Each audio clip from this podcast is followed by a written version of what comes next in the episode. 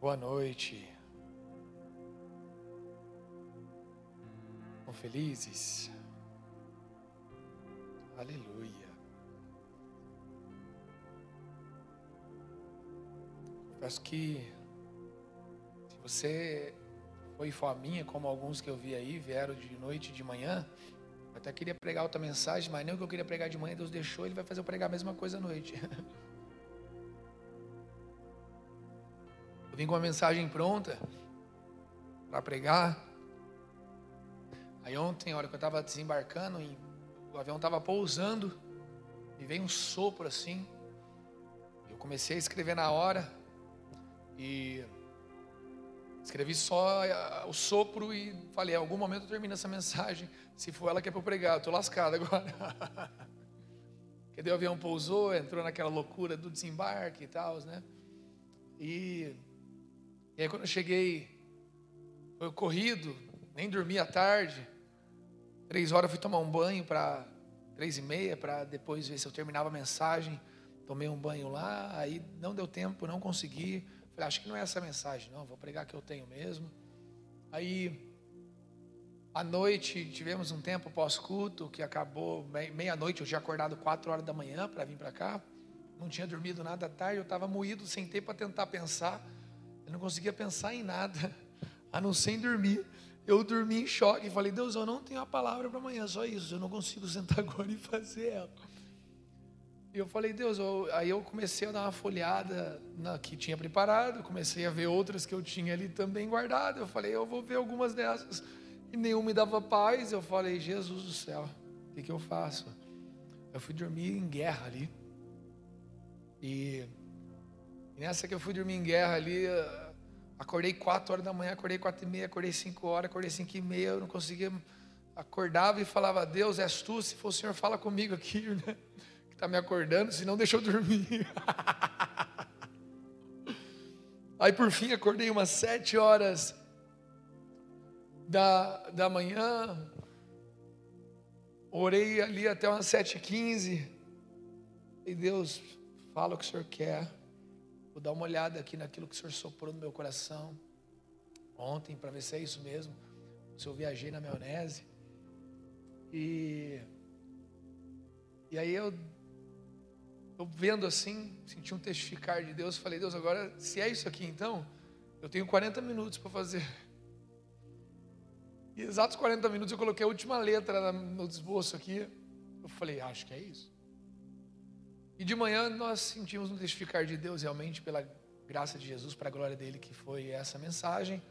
Eu espero que Deus me dê a mesma capacidade no espírito de entregar esse recado agora para vocês, também à noite. Quantos podem dizer amém?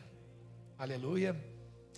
E eu eu pastoreio todas as poemas hoje na adoração, os, os líderes de, de adoração. Eu, eu também liderei, mentoriei ao longo dos últimos quatro anos umas 15 igrejas fora as poemas.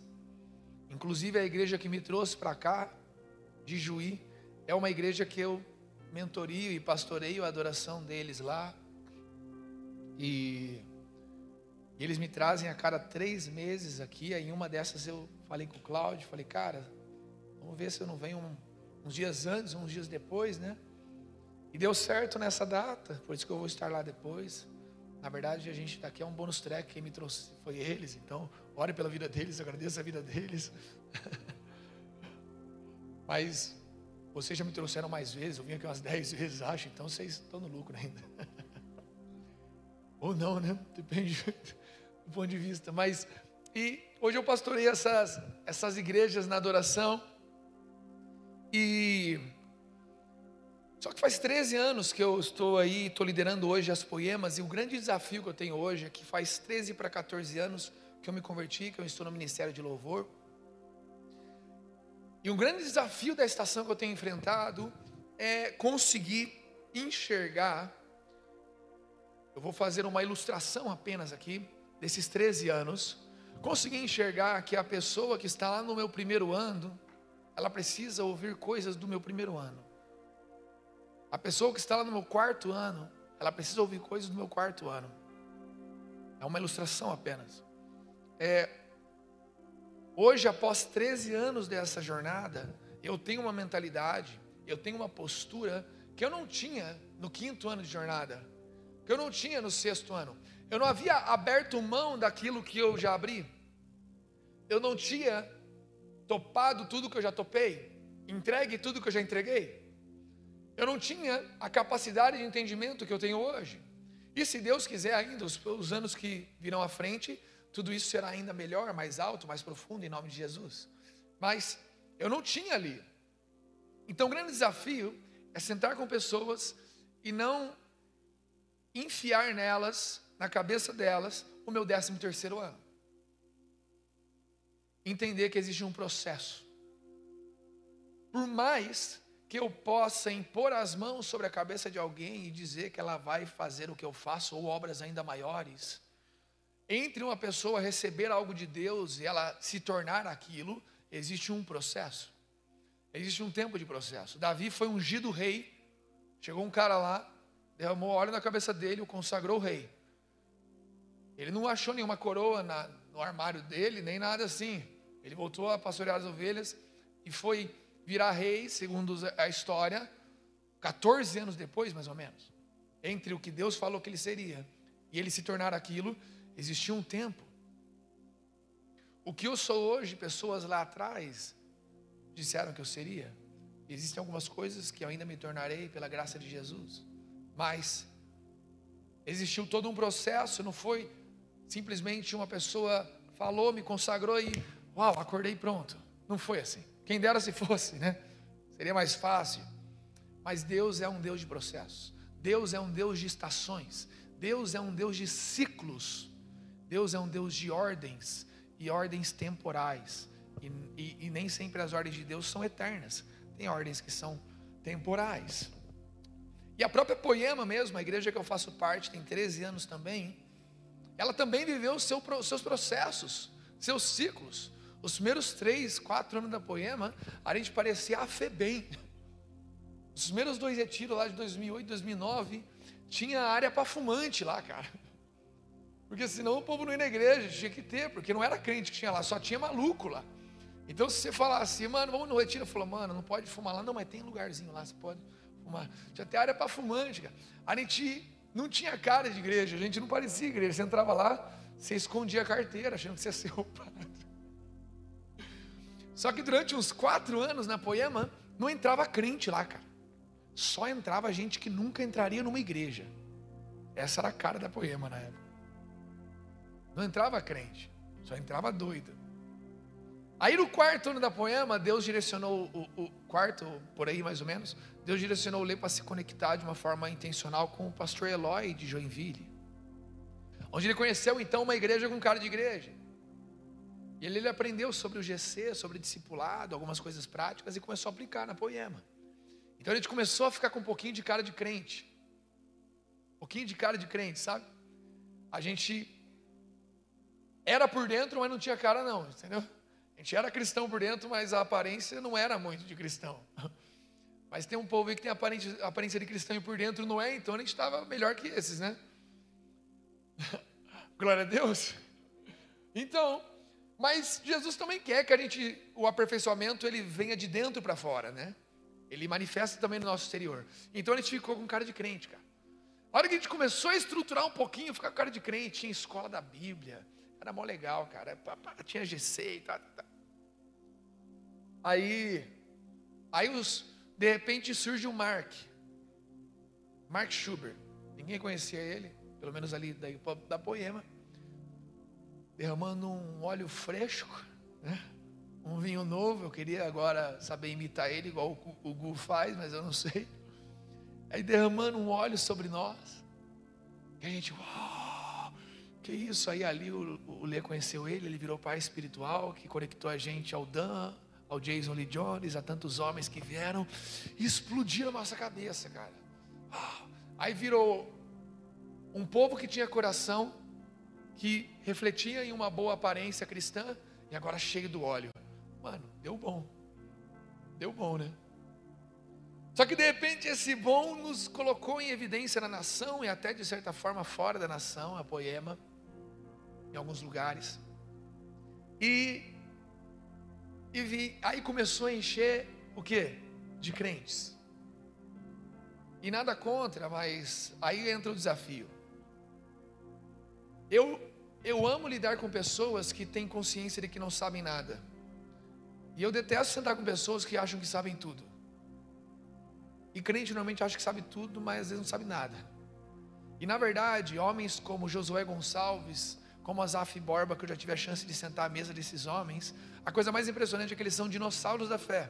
Mas a hora que você senta com esses caras, eles sentam como se não soubessem nada. É impressionante. Aí eu sento com garotos jovens, meninas jovens, homens e mulheres de todos os jeitos que sentam com uma certeza assim que, cara, não tem muito o que fazer ali. E normalmente essas pessoas normalmente são crentes, né? Então começou a entrar gente cheia de concepções, visões, certezas. Então começou um tempo ali, a gente tem que se ajustar. Foi legal, aprendemos muitas coisas novas. Mas por outro lado, misturou daí então aqueles doidos que tinha aquela essência, que não tinha nenhum trejeito de crente, agora metade da igreja virou de ex-crente. Ex-crente é boa, né? Enfim, mas deu para entender. Mas de repente ali nós estávamos reunidos e tal, e existe um, uma, uma ilustração que tempos difíceis geram homens fortes. Homens fortes atraem tempos fáceis. E tempos fáceis geram homens frouxos. Que homens frouxos atraem tempos difíceis. E recomeça seu ciclo então. A poema começou em tempos difíceis. Era só gente doida, mano. Era só gente que era da droga, que roubava, que já foi preso, que já. Gente até que matou já. Tava lá dentro, cara. Tempos difíceis, ninguém sabia viver, ninguém sabia viver a vida nessa terra. Aí juntou todo mundo numa casa, imagina só. Aí nós lutamos o Senhor e nós, Jesus nos fez nos tornarmos fortes e de repente atraímos tempos fáceis depois de alguns anos a, através de conexões de Deus também que Deus fez e tal. Só que esses tempos fáceis levantaram homens frouxos e atraíram tempos difíceis para nossa casa. E acabamos de passar por alguns dois anos aí bem difíceis. E glória a Deus, entre mortos e feridos estamos aqui. e é, mas tudo isso não faz, faz parte do processo. Estações. São estações necessárias. Nós não podemos nos apegar a um tempo, porque os tempos andam, sabem? E, e dentro desses tempos que fluem das estações, existem ordens específicas de Deus, existem direções específicas de Deus. E eu quero falar sobre essas ordens dentro dos processos de Deus. O tema dessa mensagem é: O Senhor nunca muda, mas Suas ordens sim. E nós vemos alguns exemplos bíblicos disso por exemplo, por exemplo, sobre o casamento. Lá em Gênesis 1, 28, Adão e Eva. Em Gênesis 8, 16 e 17, Noé e sua família. Deixa eu só apagar aqui, que eu, eu, eu fiz sete horas da manhã, então eu escrevi Moisés. Mas eu sabia que era Noé. Então, em Gênesis 8, é 16, 17, Noé e sua família. São dois momentos em que Deus fala para a humanidade: multipliquem-se. Essa era a ordem de Deus. Multipliquem-se. Então, a ordem para Adão e Eva era: multipliquem-se. E depois do dilúvio, Noé e sua família receberam a mesma ordem: multipliquem-se e povoem a terra inteira. Essa era a ordem de Deus sobre casamento, sobre família. Era isso. E de repente, em Levíticos 18, para quem está anotando, não vou abrir lá, para não tornar muito exaustivo, mas em Levítico 18, nós vemos então Deus atualizar sua ordem. Porque as ordens de Deus, elas são tanto atualizadas por Ele, quanto mudadas totalmente. As ordens que Deus nos dá no meio dos processos, Ele as atualiza ou Ele as muda totalmente. E olha só para você ver essa, esse primeiro nível de atualização dessa ordem. Em Levíticos 18, então, Deus vira ali para Moisés e para o povo e fala: agora vocês não vão se relacionar irmãos com irmãs, não pode. Vocês não vão se relacionar com tios, com sobrinhos, e ele começa a colocar alguns tipos de pessoas que não podiam ter relações, que não podiam ter relações íntimas e procriar-se. A ordem de Deus inicial, ele não colocou isso. Ele falou apenas multipliquem-se. E essa foi uma atualização da ordem. Só que depois aí, nesse momento, quer dizer, ele não disse nada sobre o homem, ele não foi específico, pelo menos, sobre isso, sobre o homem não poder ter mais de uma mulher. Ele não falou nada sobre isso. Ele simplesmente falou: quem lá atrás ele falou, multipliquem-se, e agora ele falou, vocês só não podem se multiplicar com esse, esse, esse, esse tipo de pessoa. Parou por aí a ordem dele. Agora existia um terceiro nível, que é no Novo Testamento. No, terceiro, no Novo Testamento, então, nós vemos Jesus e também os apóstolos falar então uma atualização da ordem de casamento. Cada homem terá uma mulher e cada mulher terá um homem. Esse é o padrão. E o que eu quero dizer para vocês, Deus mudou? Não. Mas ao longo desse mais ou menos quatro mil anos de humanidade, desde que ele deu a ordem primeira sobre multiplicar-se, depois de alguns, de alguns séculos ali, ele deu a ordem a Moisés, com quem não se multiplicar. E depois, lá em Jesus e seus discípulos, ele atualizou para a ordem perfeita que já era a original do Éden. Adão e Eva sendo cônjuges, multiplicando-se. Só que o que acontece? O que nós temos que entender é que Deus, ele ainda não fala para nós tudo o que nós temos, nós queremos saber. Ele não fala para nós. Eu ficaria muito grato, às vezes eu até brigo com Deus. Às vezes eu até falo, pô Deus, se o Senhor me falar tudo o que eu tenho que fazer, eu faço. Dá para mim a cartilha, né? Igual o Senhor deu para Moisés quando deu lá cada detalhe do tabernáculo, eu vejo aqueles detalhes lá, eu fico louco. Falo, Deus, se o Senhor fizer assim comigo, eu faço tudo certinho, Deus. Só que é igual Pedro falando, sabe, para Jesus, eu não te abandonarei. Jesus, ah, sabe de nada, inocente. Hora que eu acho que eu suporto já, Deus olha para mim, sabe de nada, você não, tá, não vai aguentar tudo ainda, então eu vou liberar o que já dá. É o que Deus fez aqui.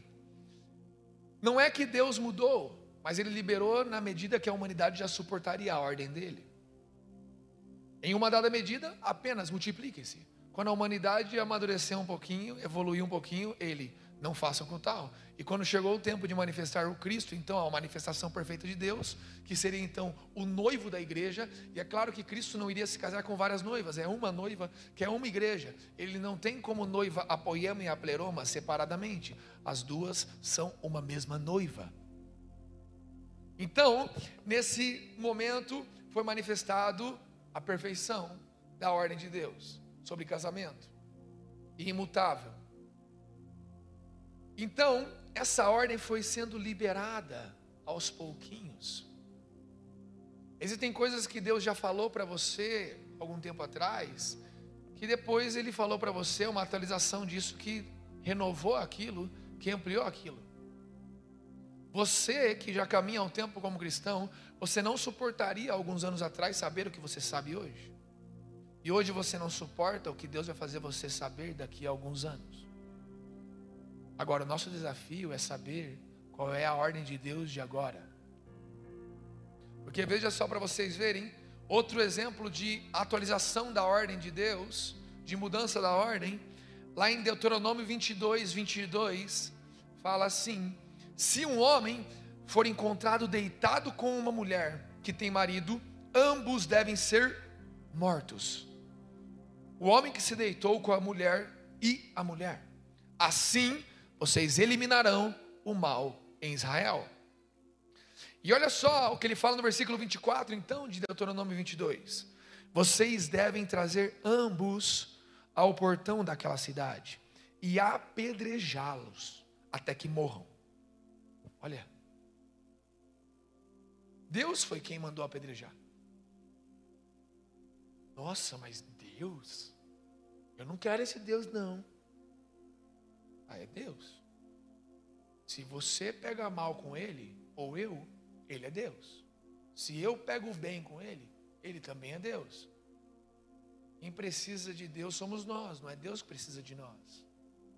A gente muitas vezes inflamado pela cultura pop, pela cultura atual, um, um, Deus romântico, um amor romantizado, uma coisa socialista que entrou no nosso coração, uma coisa politizada, uma coisa meio hollywoodiana, meio Disney. A hora que você escuta que Deus mandou apedrejar alguém, como que Deus ama desse jeito?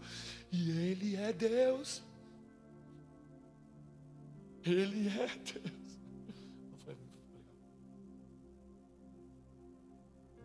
Sabe? É Deus, cara.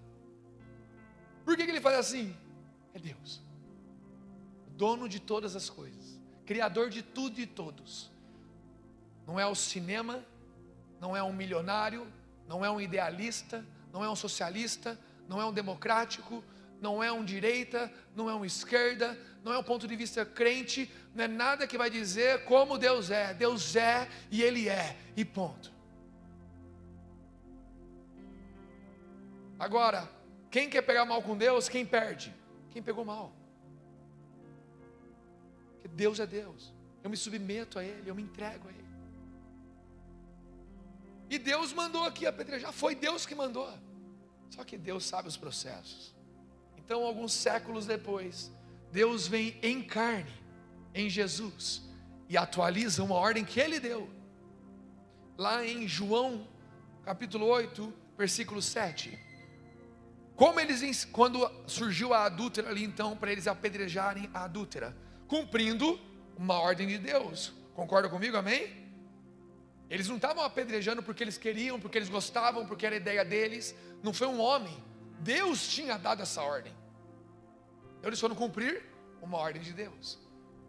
Mas uma nova ordem de Deus, uma atualização estava ali, o Cristo. Então, veja, como o versículo 7 do capítulo 8 de João, como eles insistiam na pergunta, Jesus se levantou e lhes disse: Quem de vocês estiver sem pecado, seja o primeiro a tirar uma pedra. E no versículo 10 e 11, levantando-se Jesus perguntou a ela: Mulher, onde estão eles? Ninguém condena você? Ela respondeu: Ninguém, Senhor. Jesus respondeu então: Também eu não a condeno. Vá e não peques mais. Olha que coisa linda. O próprio Deus. É Deus se contradizendo? Não. É Deus cumprindo o seu plano eterno com ordens temporais. Ele deu uma ordem: apedrejem as adúlteras e os adúlteros. E em Cristo ele atualizou: aquele que não tiver pecado, atire a primeira pedra. Nós temos que entender que Deus ele nos dá ordens e essas ordens nos sustentam por um tempo, mas nós temos que estar atentos porque as ordens mudam. E Deus ele não é fiel às suas ordens, Deus é fiel a um plano eterno. Ele dá ordens temporais que cumprem parte de um plano eterno.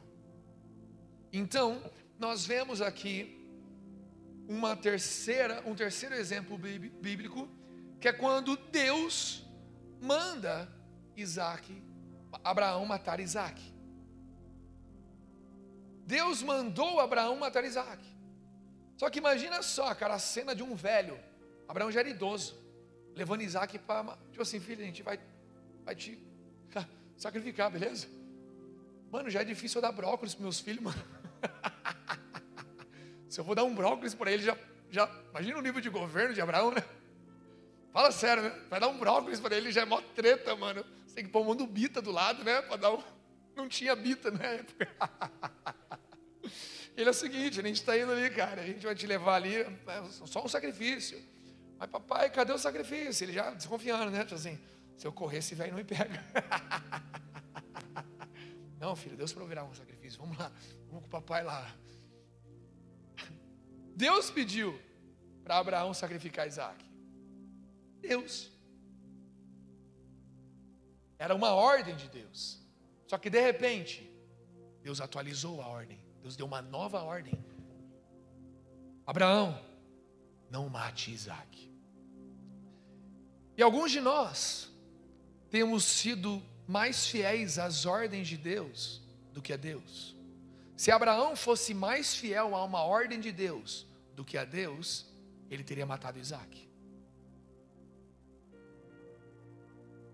É como os fariseus, os mestres da lei.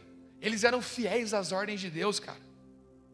Eles eram fiéis, eles cumpriam, eles ficavam lendo dia e noite as ordens de Deus. Eles buscavam cumprir cada detalhe das ordens de Deus que Deus já tinha dado. Só que eles se tornaram mais fiéis às ordens de Deus do que a Deus. E de repente, vem uma nova ordem, Jesus Cristo, para manifestar sobre eles. Essa nova ordem eles não a reconhecem, eles a ignoram. E não só isso, eles matam essa nova ordem de Deus. E eu eu vejo que nós precisamos entender que Deus ele já nos deu ordens, ele nos dá ordens agora, ele vai nos dar ordem depois. E nós precisamos entender que cada estação trará a ordem de Deus. Nós temos que estar atentos ao Senhor. Nós temos que buscar ser fiéis a Deus, cara. Eu preciso ouvir as palavras dele e obedecê-las, mas mais do que me apegar às palavras dele, eu preciso me apegar àquele que fala ainda. Aquilo que foi falado já foi, mas aquele que fala ainda vive. Então ele pode falar novas coisas. Estão comigo aqui, amém? Eu confesso que eu queria uma mensagem mais bonitinha, mais legalzinha de domingo, tá? Deus não deixou, eu briguei com ele ali, igual Jacó brigou com o anjo, sabe? Jacó segurou o anjo, agarrou. Fiquei a madrugada inteira ali pedindo para Deus deixar eu dormir ou para Deus falar o que eu ia pregar. Ele disse e está aqui. Se Deus disse, Ele sustenta. Mas eu quero que vocês saibam que Deus está querendo que esta casa, que vocês entendam que Deus já deu ordens para vocês. Mas Deus está querendo dizer que Ele está dando novas ordens agora. Só que cuidado, não sejam mais fiéis às coisas que vocês já ouviram de Deus, do que aquilo que você precisa ouvir agora. Sabe, eu já passei por diversos tipos de, de tempos, por diversos tipos de situações em que eu precisei, sabe, eu consigo lembrar facilmente aqui de umas sete situações em que Deus havia me dado algo, Deus havia me confiado algo, e eu estava lá obedecendo aquilo, e de repente vem Deus e queria dar outra coisa ou queria levar aquilo embora. Recentemente, agora, do, do final para o início do ano, eu passei por isso. E é quando Deus ele quer pegar todas essas suas convicções e minhas e leva embora. Tudo que a gente acha que sabe ou sabe. Só que o mais doido é que ele leva coisas que são boas e coisas ruins. Só que é difícil. É difícil abrir mão das nossas experiências gospel, né? Já experimentei desse jeito, então sempre desse jeito. Se Jesus fosse preso em experiências gospel, ele não teria curado um cego, cuspindo no chão e passando no olho dele, outro cego mandando se banhar no rio, outro cego viu árvore e depois virou homem, as árvores, sabe? Jesus ele não era preso nas experiências gospel, Jesus era pegado ao Senhor e o Senhor é um Deus de novas experiências. Só que, cara, quando Jesus, quando Jesus vem, quando Deus vem, quando o Espírito vem e vem te dar uma nova ordem, para você ter que abandonar a última, é doloroso, é desconfortável. É um lugar onde você não, não, não tem mais, sabe, onde se apoiar, aonde é, não tem um sustento físico ali. Porque aquilo que sustentava a sua fé, Deus está levando. As coisas que você sabia. Aquilo que você achava que era a total verdade de Deus, Deus fala: não, isso é só um pouquinho na verdade. Deus, mas era para me multiplicar com todo mundo. Não, não, agora a ordem foi atualizada. É só com esse tipo de pessoa. Tá bom. Mas agora mudou. Agora vem a ordem plena. É homem com uma mulher só. E quando veio isso nesse começo de ano, cara? foi uma de muitas vezes que aconteceu na minha vida e outras ainda acontecerão. Foi difícil. Foi doloroso, cara. Doeu. Eu lembro que eu comecei a chegar na igreja, então, sabe, com, com um sentimento de novo convertido, sabe? Era um sentimento de novo convertido, porque parecia que eu não sabia nada. Sentava na mesa com o Gu, com o Gui Lima, com várias pessoas lá e falava, cara, eu estou em crise. Parece que tudo que eu sabia eu não sei mais nada. Só sei que nada sei. Igual o profeta ela fala. Essa é a única certeza que eu tenho. Agora, cara, sabe por que, que Deus faz isso? Porque Deus, Ele não quer que a gente seja apegado ao mapa que Ele nos dá. Ele quer que a gente seja apegado a Ele. Deus, Ele te dá um mapa que dura um tempo. Depois Ele te pede para Ele te dar um mapa melhor, mais claro, mais profundo e mais próximo da verdade dEle. Só que você tem que abrir mão, porque a hora que você pegar um novo mapa, você não vai saber ler ele. Você não vai saber entender ele. Você não vai saber decifrar ele. Aí você vai olhar e falar: Deus, mas esse aqui eu já entendo. Esse aqui eu já decifro. Esse aqui eu já caminhei sobre ele. Você fala: Vem, vem que eu te capacito. Aí você tem que entregar para ele um mapa que Deus tinha dado. Para ele te dar um novo mapa, uma nova ordem, uma nova direção. Aí você vai ter nas mãos uma coisa que você não entende uma coisa que você nunca viu, uma coisa que você nunca sentiu, uma coisa que, que não tem nada a ver com aquilo que você talvez imaginava. É como os fariseus, sabe? Eles tinham a impressão que eles podiam estar caindo no conto do vigário ali, sabe? Ouvindo uma atualização ali. Só que Deus faz isso para que a gente, sabe, seja apegado dependente dele, flexível a ele. Nós vemos Saul, um homem que recebeu todo um mapa para se tornar rei. Davi, um homem que só foi ungido e não sabia mais nada. Cada estação deu para ele uma pontinha nova do mapa. E ele foi cumprindo até se tornar rei. E sabe o que fez de Davi esse homem? Um homem dependente de Deus. Um homem dependente não das ordens de Deus, mas de Deus que dá ordens. Eu quero que, que nós saibamos essas verdades. Alguns de nós, talvez, que estão aqui nessa noite, nunca ouviram uma ordem de Deus. Alguns de nós aqui essa noite talvez não tenham uma facilidade de ouvir ou de sentir o que o Espírito quer dizer. Eu quero dizer para vocês que isso não é ruim. Você só precisa aprender a lidar com isso. Você precisa começar a orar e pedir para Deus: Deus, eu não sei te ouvir, mas eu quero te ouvir. Deus, eu não sei saber a sua ordem, mas eu quero saber. A palavra fala que as nossas fraquezas, nelas, o poder de Deus se aperfeiçoa. Então, se você nunca ouviu uma ordem de Deus, você tem um lugar de fraqueza em você, que é um espaço para o poder de Deus vir e se aperfeiçoar em você.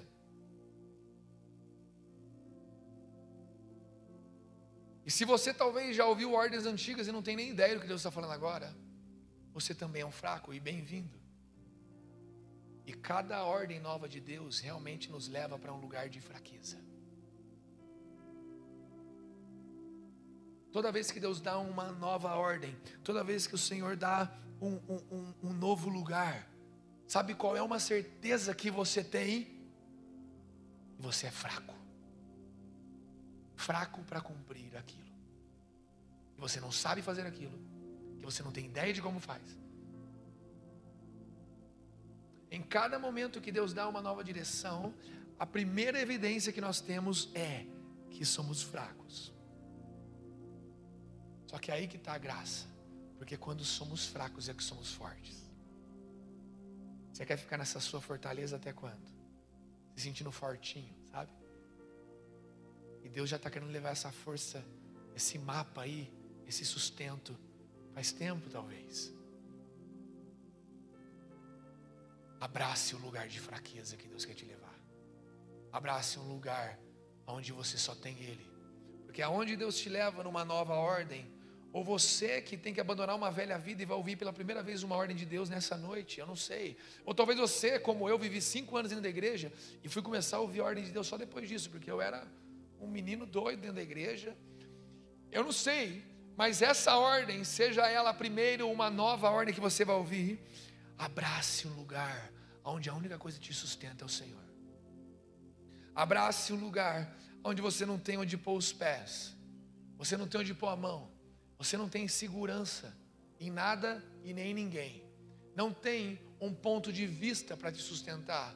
Não tem uma convicção as ordens que Deus nos dá, as convicções que Deus nos dá, elas são boas por um dado momento. Eu lembro, cara, Jesus tinha me enchido de spark, tinha me dado um monte de coisa que sustentou minha vida durante um ano e meio. Ele me encheu daquilo, cara. Aquilo me tornou forte. Eu manifestei aquilo no meu casamento, manifestei aquilo na minha filha, manifestei aquilo nas minhas finanças, no meu ministério. Aquilo veio e eu sentava na mesa e era cheio de pão e vinho. Deus tinha dado e de repente Deus veio e vó, levou tudo. Falei, Deus, o que, que é isso? Então Deus foi me revelando uma nova vontade, uma nova ordem. Sabe? Mas para isso eu precisei me apegar ao Deus que dá ordens. Eu precisei confiar ao Deus que coloca em nós o querer, mas também efetuar. Eu comecei a ter que confiar em Gálatas 3, que fala: Ó insensatos, porque tendo começado no espírito, agora querem tornar-se perfeitos por seus próprios esforços. Eu tive que me lembrar que seria no espírito mais uma vez. Não seria pela minha força, não seria pela minha capacidade, não é pelo que você sabe, não é pelo tanto que você teve até hoje, não é pelo que você já viveu, não é por nada disso, mas é por você alcançar um nível mais alto de ser cheio do Espírito Santo. É pelo Espírito te dar uma capacidade, é pelo Espírito te guiar, é pelo Espírito te direcionar, te transformar, é pelo Espírito, não é pela nossa capacidade. Eu não sabia nem mesmo virar crente, estou aqui. Eu não sabia nem mesmo saber eh, ouvir uma mensagem, estou aqui essa noite, 13 anos depois, ministrando vocês. Eu não sabia cantar cantar. Eu não sabia, eu já quebrei isso ontem, tudo bem, não tem problema. Eu não sabia cantar, mas hoje eu estou aqui como um pastor de líderes de adoração, e alguns líderes de adoração, porque cantam muito e tocam muito, sabe? Eu não sou o que canta muito e toca muito. Chega para mim e fala: ah, e cadê seu CD gravado? Eu falei: não sei, Deus não mandou, mas Deus mandou você gravar. Eu sei que eu faço o que Deus quer que eu faça. Eu não vou gravar um CD porque falam que é para eu gravar. A hora que Deus mandar eu gravar, eu vou gravar. E eu não estou onde eu estou porque eu sou bom. Graças a Deus. Eu estou onde eu estou porque o Senhor me leva.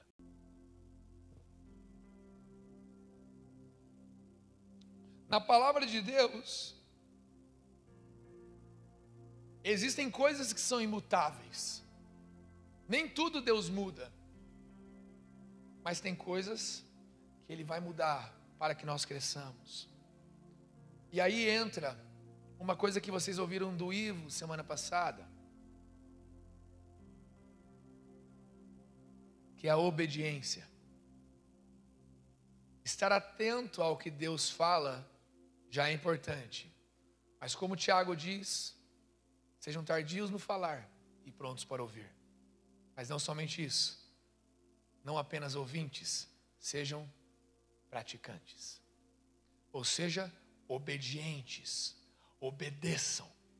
Então, o primeiro nível que Deus nos convida essa noite é: sejam atentos. Jesus fala em todos, em vários momentos, enquanto ele estava na terra: aquele que tem ouvidos, ouça, aquele que tem ouvidos, ouça, aquele que tem ouvidos, ouça.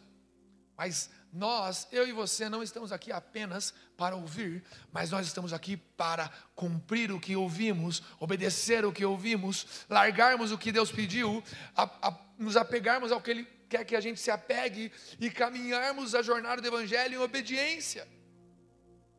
Porque obedecer a Deus é um prêmio, obedecer a Deus é o maior nível que nós podemos ter, cara. Agora eu quero dizer para você, Deus não está aqui para nos agradar, Deus está aqui para nos salvar. Vamos lá, alguém. Não tem a ver com você e eu sermos agradados neste lugar. Tem a ver com sermos salvos. E essa noite Deus quer te levar a um nível a mais de salvação. Porque a palavra nos diz para nós amadurecermos a nossa salvação. Desenvolva a sua salvação. Existe um nível de salvação que nós aceitamos Jesus. E porque cremos, já estamos no caminho se permanecemos nele. Mas existe uma salvação que é desenvolvida. E essa salvação desenvolvida, Deus está trazendo um nível a mais para nós nessa noite. E tudo isso está ligado a obedecê-lo. Obedecer ao Senhor é o que você precisa. E talvez você ache que não precise porque vai doer. É igual eu ir levar minha filha para tomar uma vacina. Ela vai achar que eu vou querer matar ela. Ela não vai querer. Ela vai olhar para minha cara, papai, você quer me matar? Mas eu estou a salvando. É o que você talvez sinta de Deus. Enquanto você acha que Deus quer te ferrar, Deus olha para você e fala: fique calmo, eu estou te salvando. Então somente obedeça. Só que olha que louco. A obediência a Deus, ela nunca é um verbo conjugado no passado. Eu obedeci a Deus. Ou no futuro, eu obedecerei a Deus. Se nós dissermos obedeci a Deus, profetizei em seu nome, curei em seu nome, blá blá blá em seu nome, Chocatana fight em seu nome. Quem é você, cara? Te conheço. E como Pedro, né? Eu não te abandonarei, eu estarei contigo, eu te obedecerei. Mas Pedro, te conheço, cara. O verbo obedecer em Deus é sempre conjugado no presente. Eu obedeço. O Senhor será que tem de nós agora uma certeza de que nós o obedecemos e amanhã não adianta termos obedecido hoje, precisaremos obedecer amanhã e depois, depois a obediência a Deus é sempre um estado presente. Aleluia, alguém está comigo aqui, amém? Em 1 Reis 13, um profeta vai profetizar contra o reinado de Jeroboão, porque ele havia levantado altares de outros deuses. Ele profetiza contra o altar e o altar se racha, a mão de Jeroboão, o rei, resseca porque ele queria mandar matar o profeta de Deus. Cara, o cara teve a ousadia de profetizar contra o rei, contra os altares do rei e mandou a mão do rei ressecar. O rei ficou desesperado e falou: Cara, pelo amor de Deus, faz meu irmão voltar ao lugar normal. Aí o profeta profetiza e a mão volta ao normal. Aí o rei fica vislumbrado, não queria mais matar ele, queria dar um, sabe, um hambúrguer gourmet para ele agora. Queria dar um churrasco para ele. Vamos comer na minha casa, cara. Quero te honrar. Eu quero honrar você. Vejo que tu és profeta mesmo. Só que ele falou: Não, porque Deus, quando eu vim para cá, ele já tinha me dito que não era para eu sentar com ninguém, não era para comer nada neste lugar, era para apenas vir profetizar e ir embora. Nem toda a honra que você recebe por ser cristão e ser profeta, Deus quer que você receba. Vamos lá. Nem toda a honra. E ele entendeu isso.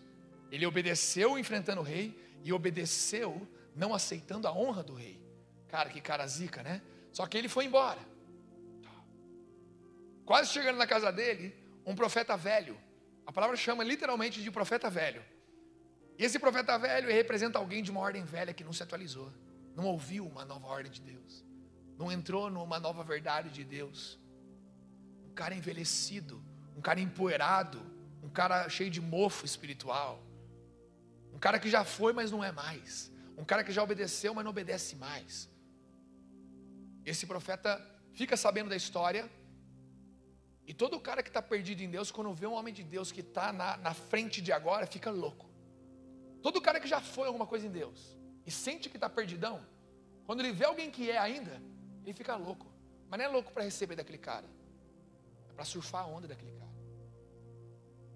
E esse cara foi lá, trombou com ele, quase chegando na casa dele e falou: Cara, por favor, vamos à minha casa para você comer um banquete. O profeta velho falou para o profeta: a ele, cara, não, cara, Deus falou para eu não comer na casa de ninguém, naquele lugar. Aí o profeta dá a profetada, joga o migué em forma de profecia Um anjo do Senhor apareceu para mim, o profeta velho falando. Depois você lê lá, anota aí, 1 Reis 13. Um anjo do Senhor apareceu para mim. E ele disse que você deveria ir na minha casa jantar comigo. E, e aí o cara botou fé nele, cara. E o profeta foi e falou: Ah, então beleza. Cara, o cara não é autoridade sobre sua vida. O cara não é um cara alinhado. O cara só é chamado profeta e veio falando isso que te digo. Tomem cuidado com quem fala isso que te digo para você. Às vezes você está ouvindo mais Deus do que o cara que está falando isso que te digo. E veio o cara e disse isso que te digo e o profeta voltou. Foi para a casa dele lá comer. Sabe o que aconteceu? Apareceu a palavra de Deus ali. Eu não lembro agora se em forma de anjo ou o próprio profeta velho que profetizou ali, tipo Sansão pela última vez.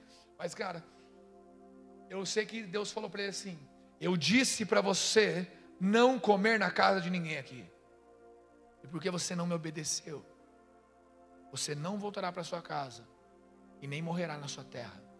No caminho de volta, quando ele vai embora, um leão vem e mata o profeta. Cara profetizou contra o rei. Vamos lá. O cara profetizou contra o rei. O cara resistiu à honra do rei. Em uma situação tão idiota, tão pequena, ele caiu e desobedeceu ao Senhor. Talvez você não tenha caído nas grandes coisas, mas pequenas coisas têm derrubado você com o Senhor. E aquele homem perdeu. Perdeu a sua obediência a Deus, cara. Obedecer a Deus é bom, é maravilhoso. E quando nós vemos em Zacarias, versículo 3, capítulo 7, Deus vira para o sumo sacerdote Josué e fala assim: caminhe nos meus caminhos e siga os meus preceitos, ou seja, me obedeça, e eu lhes darei autoridade sobre o meu templo e os seus pátios. Ele fala sobre obediência. Caminhe nos meus caminhos. Siga os meus preceitos. E eu lhes darei a autoridade. A autoridade, ela não é ligado à sua capacidade, à sua experiência. A autoridade com Deus não é ligada a tudo que você sabe, a tudo que você faz, a sua capacidade de fazer a sua autoridade é ligada à sua obediência. Aquele que obedece tem autoridade. Aquele que obedece tem autoridade sobre os templos e sobre os pátios, ou seja, sobre a igreja e sobre a terra. Deus quer levantar uma geração de filhos que tem autoridade sobre a terra e sobre a igreja. Filhos maduros, filhos ruios. Como fala que a criação aguarda com grande expectativa por esses filhos. Só que o nosso alvo não é ter autoridade, nosso alvo é obedecê-lo. É Deus que dá autoridade. A nossa questão é obedecê-lo. Buscar obedecê-lo. Buscar obedecê-lo. Deus é quem dá a autoridade. Agora, a autoridade é um prêmio, Brisa. Poder pregar é um prêmio? Não. O seu e o meu prêmio é obedecê-lo, não é ter autoridade. Tanto que Jesus, ele dizia: A minha comida é fazer a vontade do meu Pai. Ele não dizia a minha comida é ter autoridade, a minha comida é manifestar sua glória, a minha comida é é curar os enfermos, a minha comida é pregar o evangelho. Não, a minha comida é fazer a vontade do meu Pai. O Cristo tinha como alvo fazer a vontade do Pai, obedecer. O que te alimenta é obedecer a Deus. Tudo que te falta, tudo que você sente falta e eu sinto falta, está ligado a algo que precisamos obedecer de Deus, cara. O nosso prêmio é obedecer a Deus obedecê-lo, obedecer ao nosso prazer, cara. Porque os planos dele são os melhores, as ideias dele são plenas, os caminhos dele são perfeitos, sabe? Não é o que você acha que é bom para você, não é o que você pensa, não é o que te disseram, não é o que a Globo diz, não é o que Hollywood diz, não é o que Netflix diz, não é o que o romance diz, não é o que nada diz, não é o que a Disney diz, não é o que nada diz para você que é perfeito para você, mas é o que o Senhor quer para você e para sua vida. E o Senhor, para isso, só precisa de uma coisa: obedeça as minhas ordens. Só que Ele nos dará autoridade, para quê? Nos dará autoridade? Para que nós levantemos outros que também obedeçam. A autoridade que Deus dá para alguém aqui é para que você ensine outro a obedecer. E essa pessoa também tenha como prêmio obedecer ao Senhor. Que é por obedecer a Deus, ela também ganhará autoridade. E ela vai ensinar outro que vai obedecer a Deus e que também ganhará autoridade e ensinará outro que vai obedecer a Deus. Então é levantada uma geração de não pessoas que querem autoridade, mas pessoas que querem obedecer a Deus, mas usam de suas autoridades para que outros também obedeçam. Vamos lá, alguém, cara, mas para obedecê-lo, nós precisamos saber o que ele está dizendo agora e depender do Espírito para executarmos, depender do Espírito para discernirmos qual é a verdade atual de Deus, e então nós mergulharemos nossa vida em conexão com aquilo que Deus tem para nós.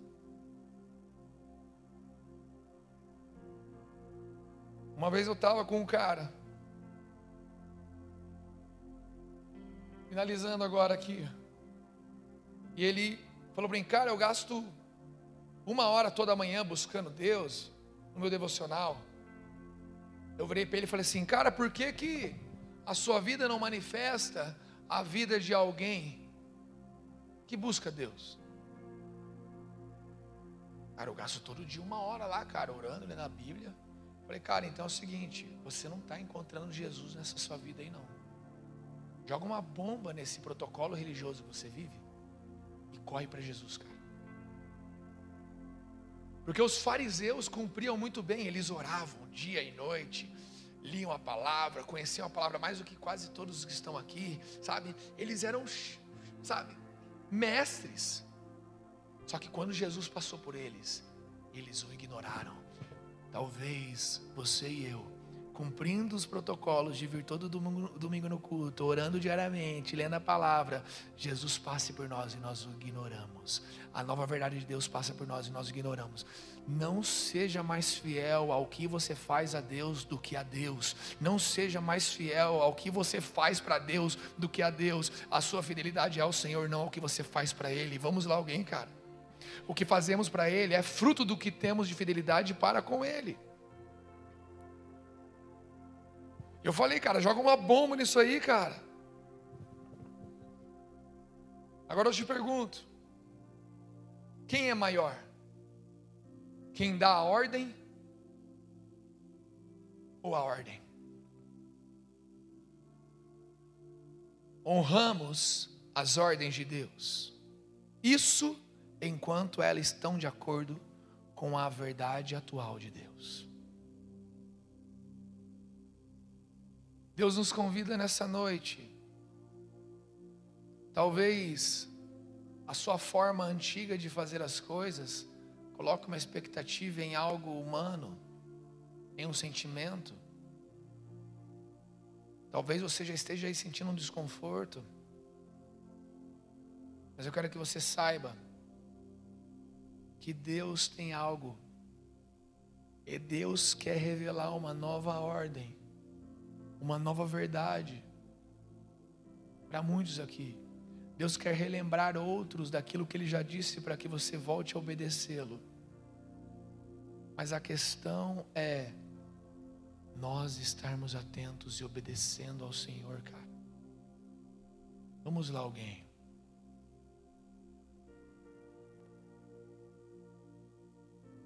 Eu não quero. O momento em que Deus queria que apagasse as luzes, já apagou. Não estou falando como doutrina, pode apagar no próximo culto, não estou falando que é errado, não, mas eu quero que hoje nós sejamos instigados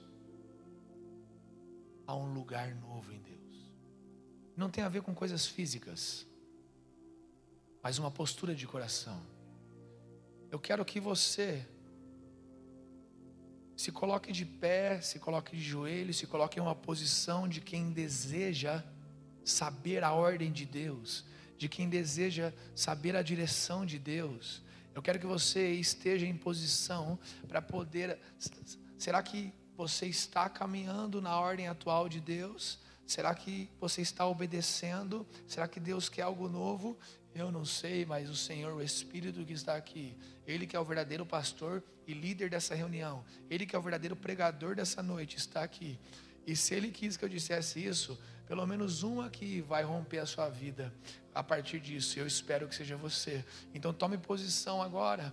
Tome posição. Se você puder levantar suas mãos aos céus, se coloque numa posição agora de entrega ao Senhor, não de entrega a uma canção, não de entrega a um sentimento, mas coloque uma das mãos no seu coração, se puder, e uma no alto, e diga a Ele: Senhor, a minha comida é fazer a tua vontade. Profetize isso sobre o seu coração. Vamos lá, Senhor, a minha comida é fazer a sua vontade. Diga isso mais vezes e mais alto. Diga, Senhor, a minha comida é fazer a tua vontade. Talvez você tenha vergonha de falar isso porque você acha que não é. E às vezes não é mesmo, mas o Espírito está ouvindo o seu pranto, o seu clamor, e ele vai te capacitar. Senhor, a minha comida é fazer a tua vontade. Vamos lá, aumente um clamor neste lugar, aumente um lugar de desespero, eleve para que você esteja atento. Aquele que tem ouvidos para ouvir, ouça, em nome de Jesus, Pai. Eu oro para que o Senhor esteja aqui agora, trazendo aos corações, Deus, uma revelação, uma revelação da sua vontade. Eles estão dizendo que a comida deles é fazer a sua vontade. Alguns deles estão profetizando isso, Pai, porque eles nem sabem como fazer, mas eu também não sei como fazer. Somos todos fracos, somos todos frágeis, somos todos limitados.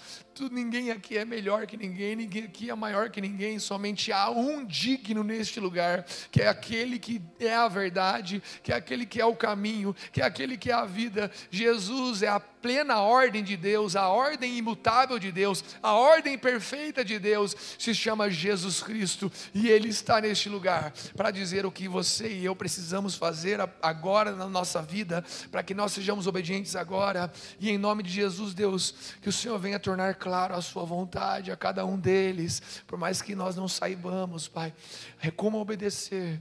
O Senhor venha nos capacitando a obedecê-lo em nome de Jesus. Srubia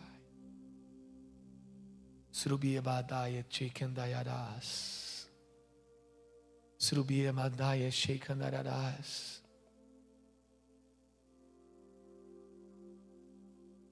Pessoas metamórficas, Pai.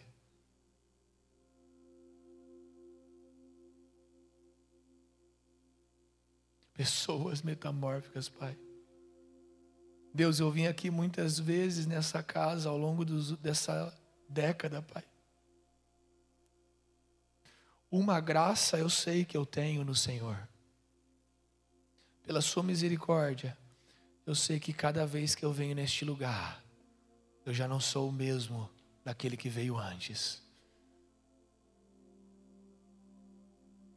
Posso não ser o melhor.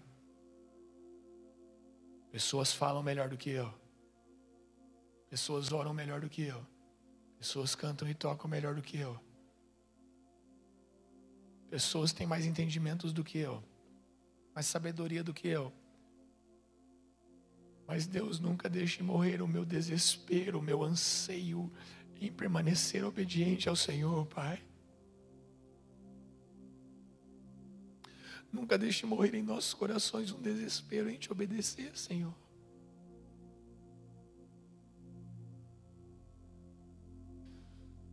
Nós não somos mais, fiel a, a, mais fiéis à Sua ordem do que ao Senhor.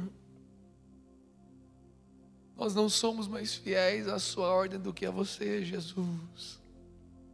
Caiam os padrões, caiam os métodos, a não ser que o método seja o que Deus quer para agora, que caiam, que se explodam as convicções, que se quebre a dureza de coração. Em nome de Jesus, troque agora, Espírito Santo, os corações de pedra agora por corações de carne. A tua palavra fala que o Senhor faria isso com teu espírito. Tire agora os corações de pedra dos corações. Tire toda a pedra dos corações e traga agora a carne. Seu coração vai se tornar macio. Seu coração vai se tornar pronto, ensinável, atualizável, desprendido. Desprendido de uma cultura brasileira, uma cultura do sul, desprendido de uma cultura mais com os olhos numa cultura do céu. Com os olhos numa cultura do céu. Com o alvo em um jeito de Deus, em um jeito do céu, cara em um jeito que Deus quer para o seu casamento. Talvez no seu casamento Deus deu um padrão, mas agora Ele já quer outro, já mudou tudo. Talvez nas suas finanças Deus já deu um padrão, agora Ele quer outra. Talvez no seu trabalho Deus deu uma direção que foi boa por um tempo, mas Ele quer outra. Talvez no seu ministério, talvez na sua forma de orar, talvez na sua forma de buscar, talvez na sua forma de adorar Ele agora num culto, não sei. Já foi bom, já foi legal, já funcionou, né? Mas Ele fala: leva embora, deixa eu levar você para um lugar de dependência, um lugar de de fraqueza, um lugar aonde coisas novas serão reveladas, onde coisas novas serão transbordadas.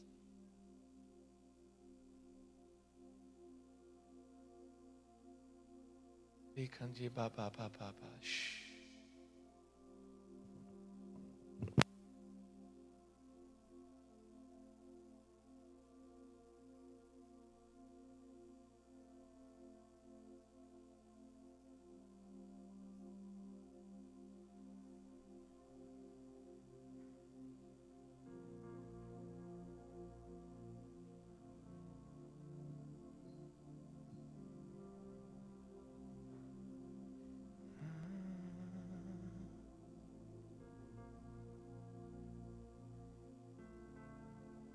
luzes acesas nos atrapalham? Será? Nos incomoda? O lugar novo em que Deus nos leva, quase tudo nos incomoda. Quando Deus disse para Abraão matar Isaac, com certeza ele se sentiu incomodado.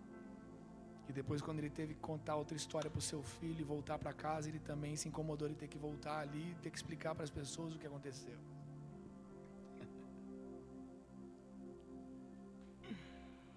Oh, Senhor.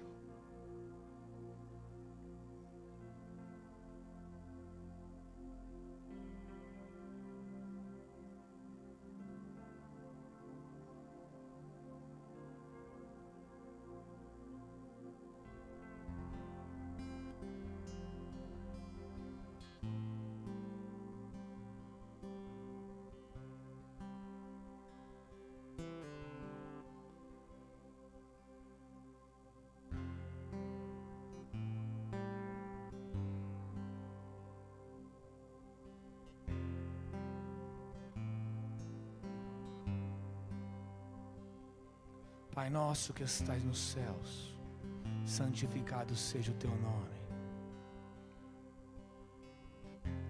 Venha a nós o teu reino e seja feita a tua vontade, assim na terra como é nos céus, assim em nossos corações como é nos céus, assim em nossa mentalidade como é nos céus Leve a incredulidade de nossos corações embora. Leve o comodismo, leve a frieza.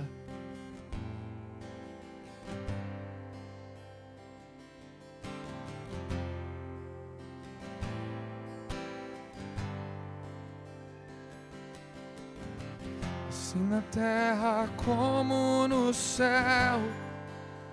Toma o teu lugar na terra como nos céus. Aqui na terra como nos céus. Toma o teu lugar.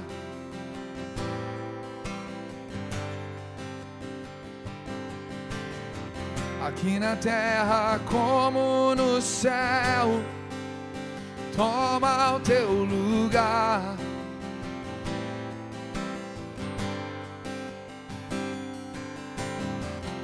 Aqui na terra como no céu. Toma o teu lugar. Venha o teu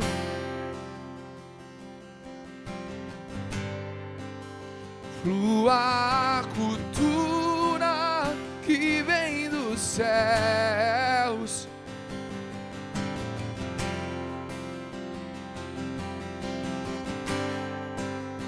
Lua, cultura que vem dos céus. Te convidamos, te convidamos, te desejamos, Rei da glória, toma o teu lugar.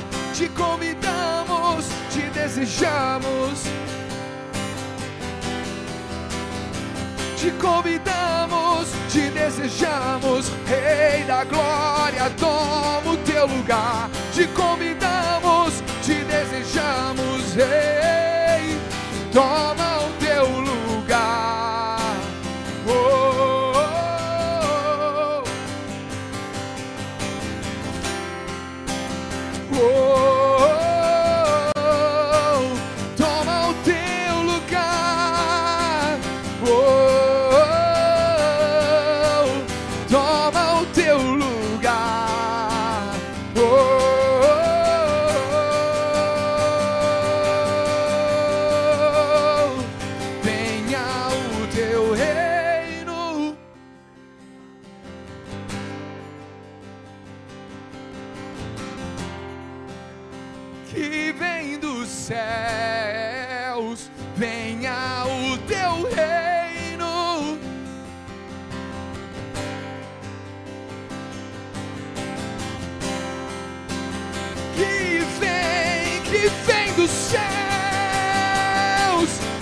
te convidamos, te desejamos, Rei da glória, toma o teu lugar. Te convidamos, te desejamos, Rei da glória, toma o teu lugar. Te convidamos, te desejamos, Rei da glória, toma, vem e toma, vem e toma, vem,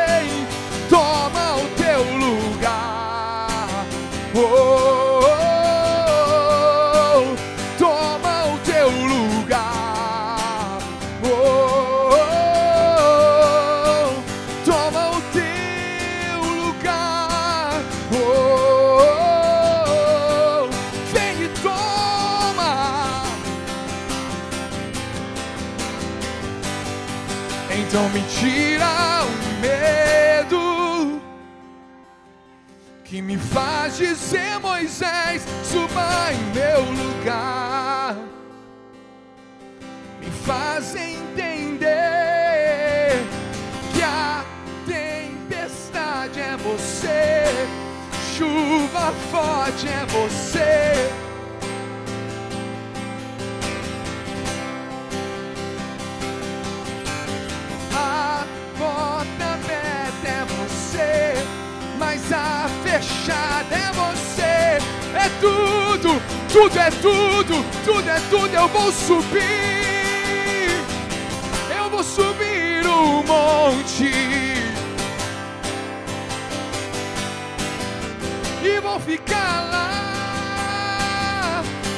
te encontrar. Eu vou entrar na casa e vou fazer morada até te encontrar mais perto do monte. Me espanto com peso da mais perto mais perto da morte, o medo quer me parar. Então me tira o medo que me faz dizer Moisés, suba em meu lugar. Me faz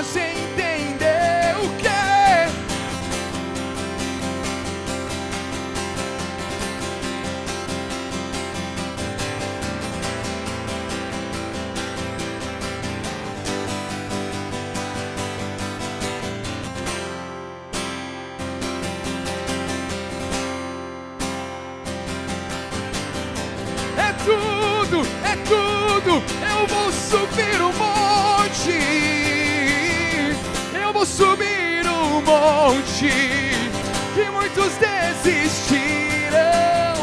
E vou ficar lá até te encontrar.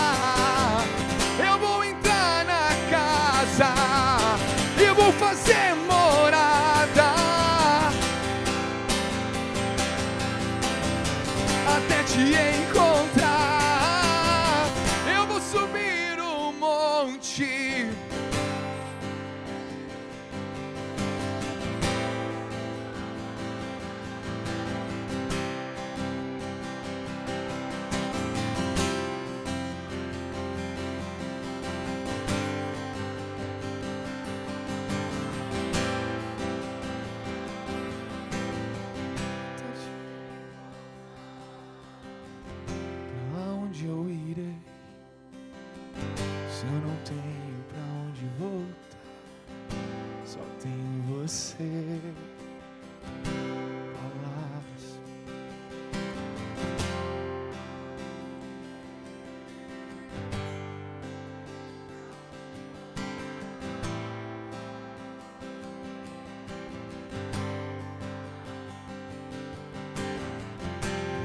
Onde eu irei?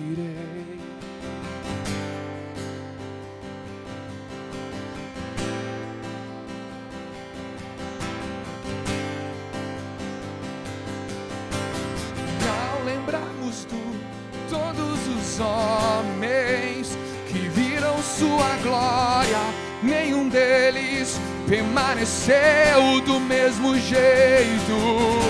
E ao lembrarmos de todos os homens que viram sua glória, nenhum deles permaneceu do mesmo jeito. E ao lembrarmos de todos os homens que viram sua glória, nenhum deles permaneceu do mesmo jeito. E ao lembrarmos de todos os homens que viram sua glória, nenhum deles permaneceu.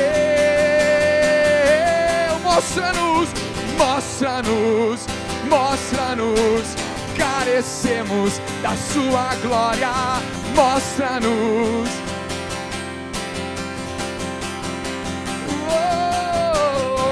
Mostra-nos, mostra-nos, carecemos da sua glória. Mostra-nos, mostra-nos, mostra-nos, mostra-nos, mostra-nos, mostra-nos, mostra-nos, mostra-nos, mostra-nos, mostra-nos.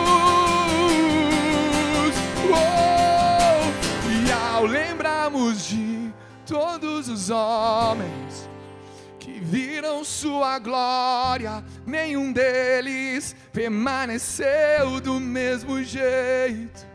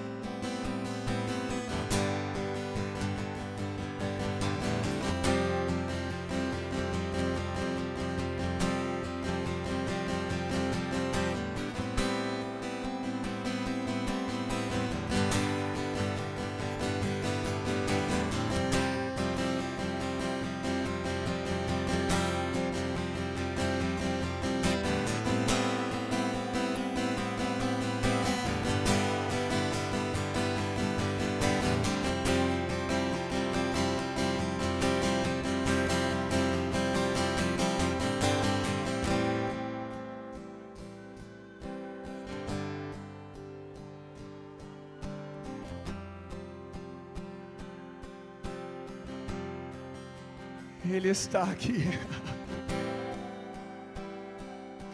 Desprezado por muitos, cuspido por outros, machucado por outros, ignorados por muitos, satirizado por muitos. Jesus Cristo está aqui, mas alguns o reconheceram, alguns reconheceram quem Ele é, alguns o reconheceu e deram tudo o que tinham e quanto mais eu ando perto dele, mais eu tenho que dar a ele, mais eu quero dar, porque é muito bom, é muito melhor o que ele tem do que o que eu acho que eu quero, é muito melhor. Oh, ele está aqui. Será que nós somos aqueles que o reconhecem? Ele está aqui.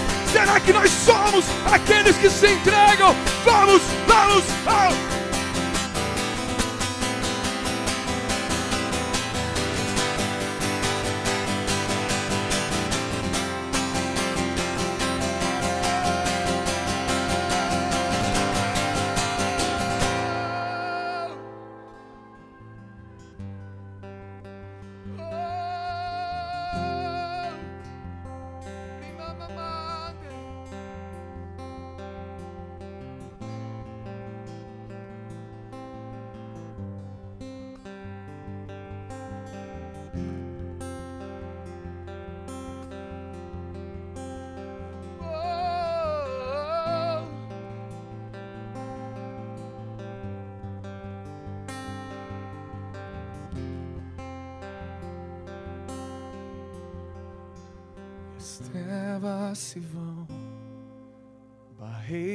Se vão, por causa da tua luz, e as trevas se vão, barreiras se vão, por causa da tua luz. E as trevas se vão, barreiras se vão, por causa da tua luz. Ele é a estrela da manhã, Ele é a estrela da manhã, Ele brilha ele brilha, Ele brilha nesse lugar. Ele é a estrela da manhã, Ele é a estrela da manhã. Ele brilha, Ele brilha, Ele brilha nesse lugar. Ele é o leão de Judá, Ele é o leão de Judá. Ele ruge, Ele ruge, Ele ruge nesse lugar. Ele é o leão de Judá.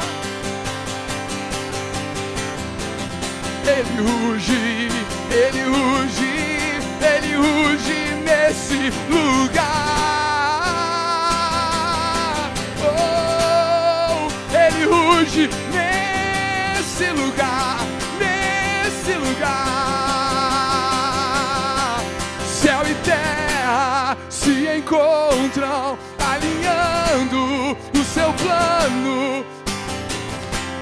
Estremece e o leão rugiu do trono. Céu e terra se encontram alinhando o seu plano. E o universo estremece e o leão rugiu do trono.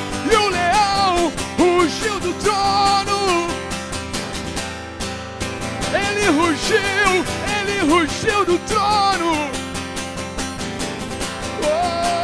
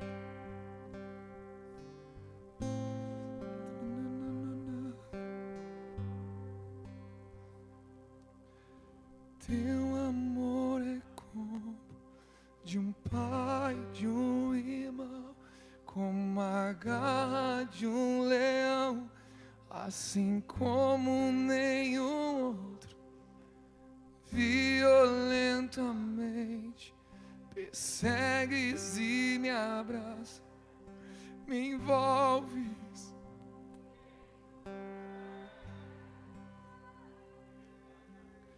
Teu amor é como de um pai, de um irmão, como a garra de um leão, assim como nenhum outro, violentamente persegues e me abraças, me envolves em quem tu és. Me envolves, me envolves,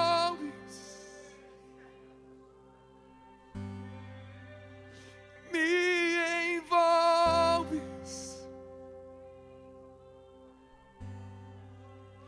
me envolves.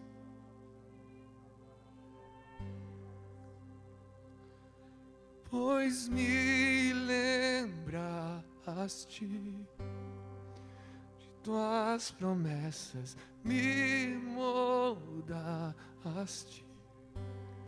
até meu ser desfeito ser. Teu amor me envolve, não há medo em teu amor, capturou-me.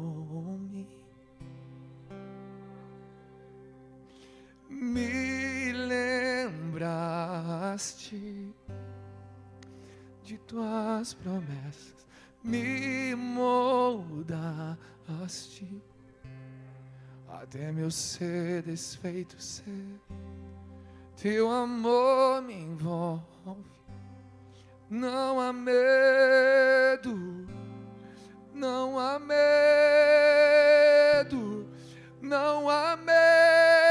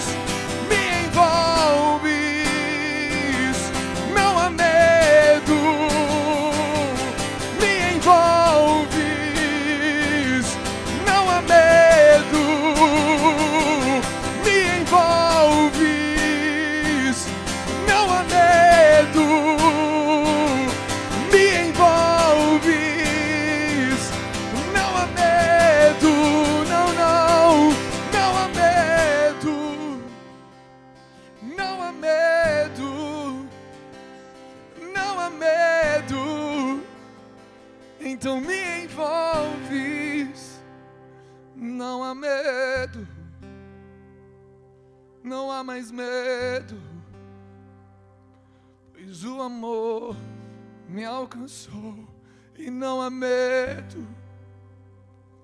Eu não era capaz quando achava que eu era. Eu jamais serei capaz quando eu, achar que sou. Eu já errei e ainda erro, mas o teu amor lança fora todo medo. Lança fora todo medo. lança fora todo medo. lança fora todo medo e me aperfeiçoa dia após dia. Me torna parecido com Ele. E é tão bom, e é tão doce, tão verdadeiro.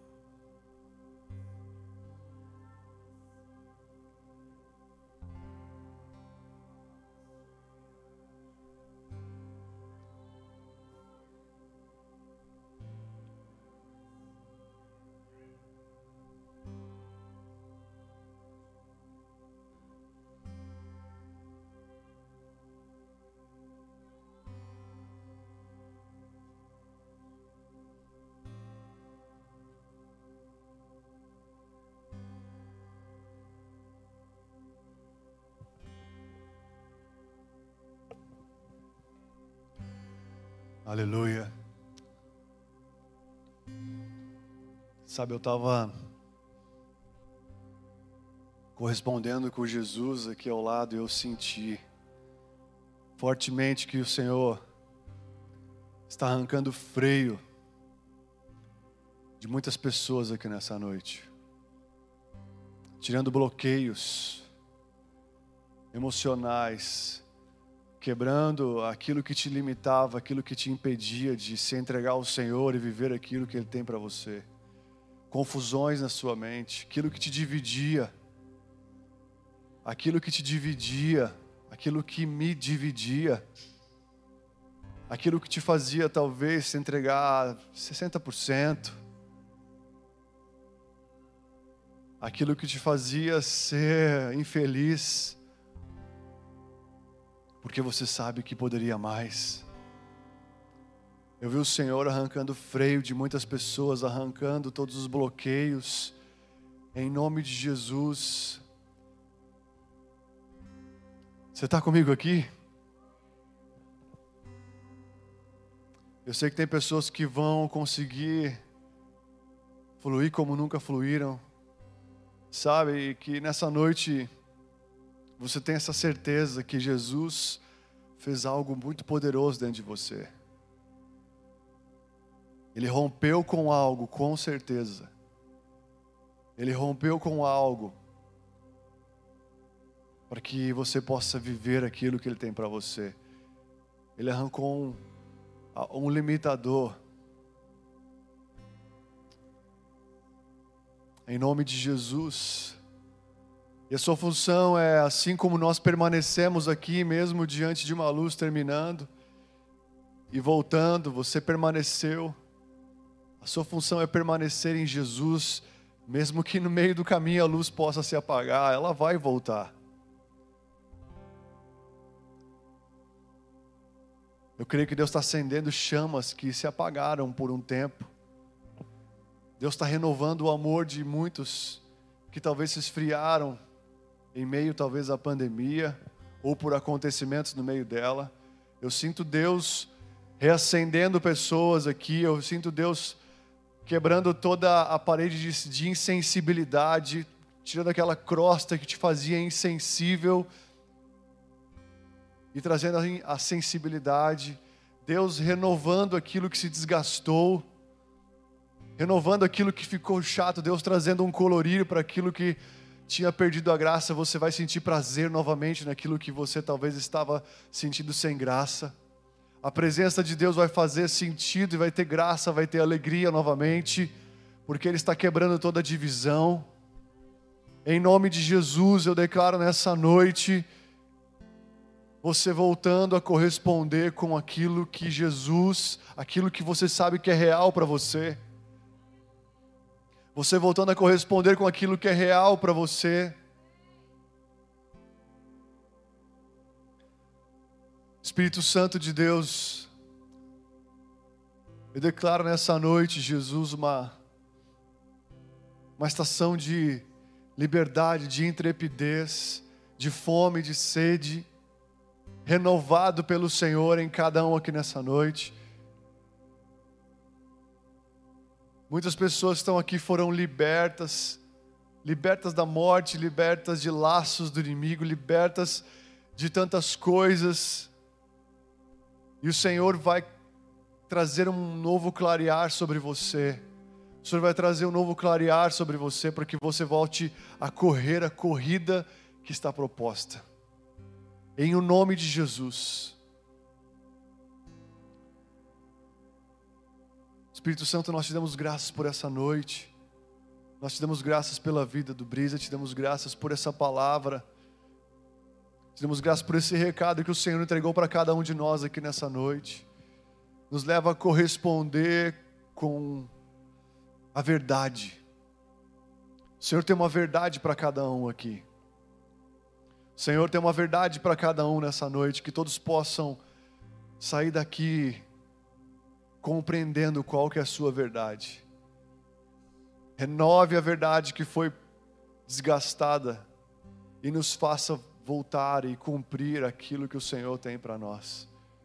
Em nome de Jesus, eu abençoo todos aqui, eu declaro que a graça do nosso Senhor Jesus Cristo, que o amor do Senhor, o amor do Pai e que a comunhão do Espírito Santo esteja, esteja, não estará e não esteve, mas esteja agora com cada um aqui, poderosamente, operantemente, em o nome de Jesus.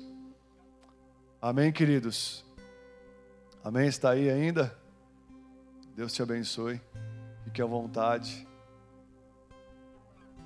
Tenha uma ótima semana em nome de Jesus.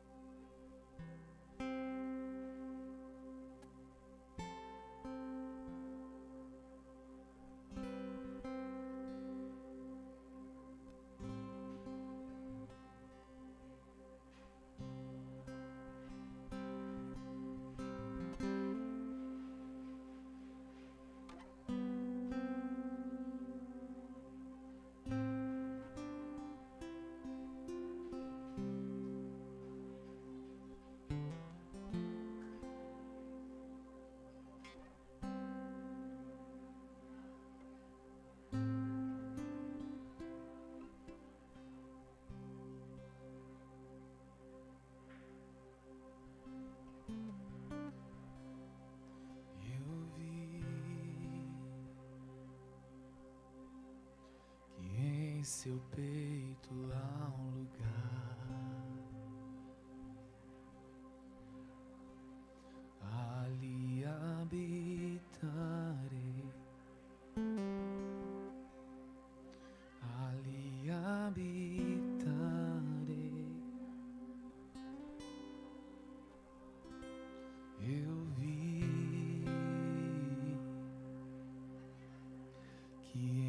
seu peito há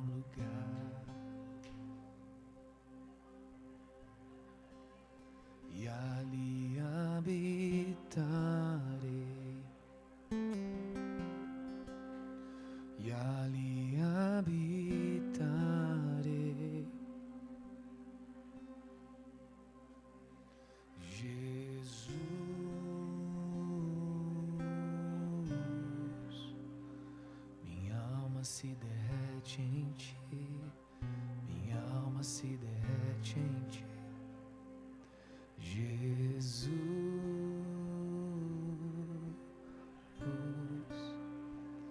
minha alma se derrete em ti,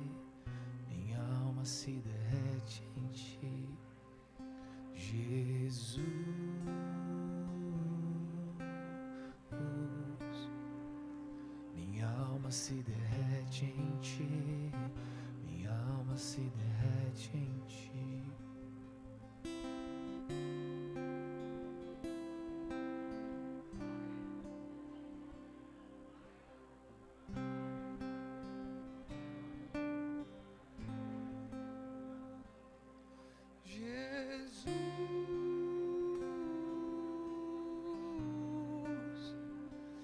minha alma se derrete em ti, minha alma se derrete em ti, Jesus.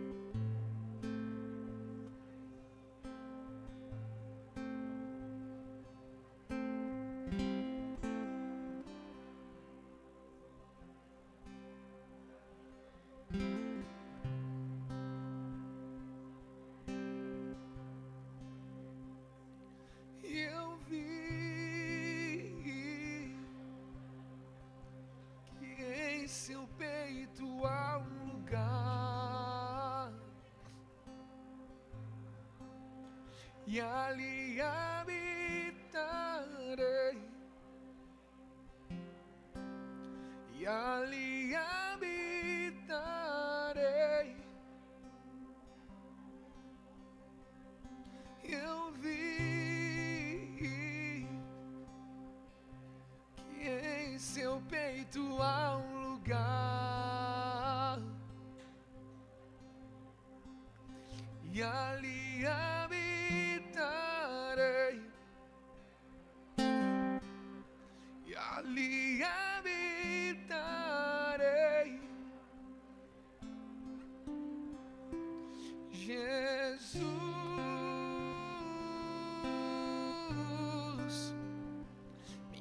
alma se derrete em ti, minha alma se derrete em ti, Jesus,